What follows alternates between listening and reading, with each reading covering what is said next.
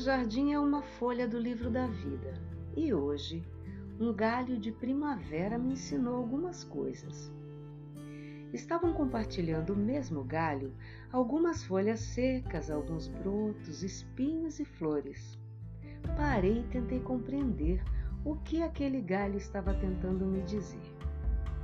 As folhas amareladas convivem harmoniosamente com os brotos, como uma foto revelando o movimento incontrolável da vida. As pequenas folhas não pareciam se incomodar com as cores e a beleza das flores. E estas sabem que a vida seria impossível sem o galho, que leva a seiva e alimenta cada pétala, cada folha. Os espinhos sabem também que proteger é tarefa sagrada e cada um realiza seu ofício para que a vida seja vitoriosa. Mas e os humanos? Como os humanos sobreviveriam a essa convivência sem disputar a atenção e o protagonismo desse espetáculo.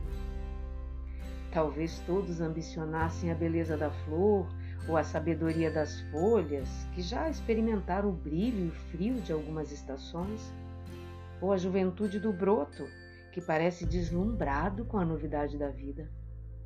Quem sabe sonhassem com a força e o respeito que o espinho impõe. Alguns suportariam a tirania do espinho e chamariam isso de amor. Outros não conseguiriam enxergar beleza em seu mundo porque passariam a vida inteira se comparando com a flor.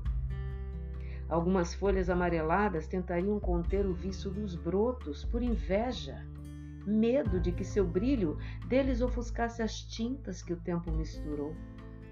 Talvez a beleza da flor se transformasse em fardo e profunda necessidade de ser amado. Será que o espinho saberia a diferença entre proteger e submeter? Ah, mas a vida é sábia. E para que o homem não enlouqueça com sua incoerência e infantilidade, o grande arquiteto do universo nos deu a graça de caminhar caminhar e se afastar de tudo que não nos permite brilhar ou realizar nosso ofício para que a vida seja vitoriosa. Lembre-se, você não está preso a um galho. Se o que te cerca não permite seu brilho, apenas saia. É o que eu desejo para mim e para todos em 2022 e em todos os próximos anos. Texto de Miriam Morata, narração Mafisa de França.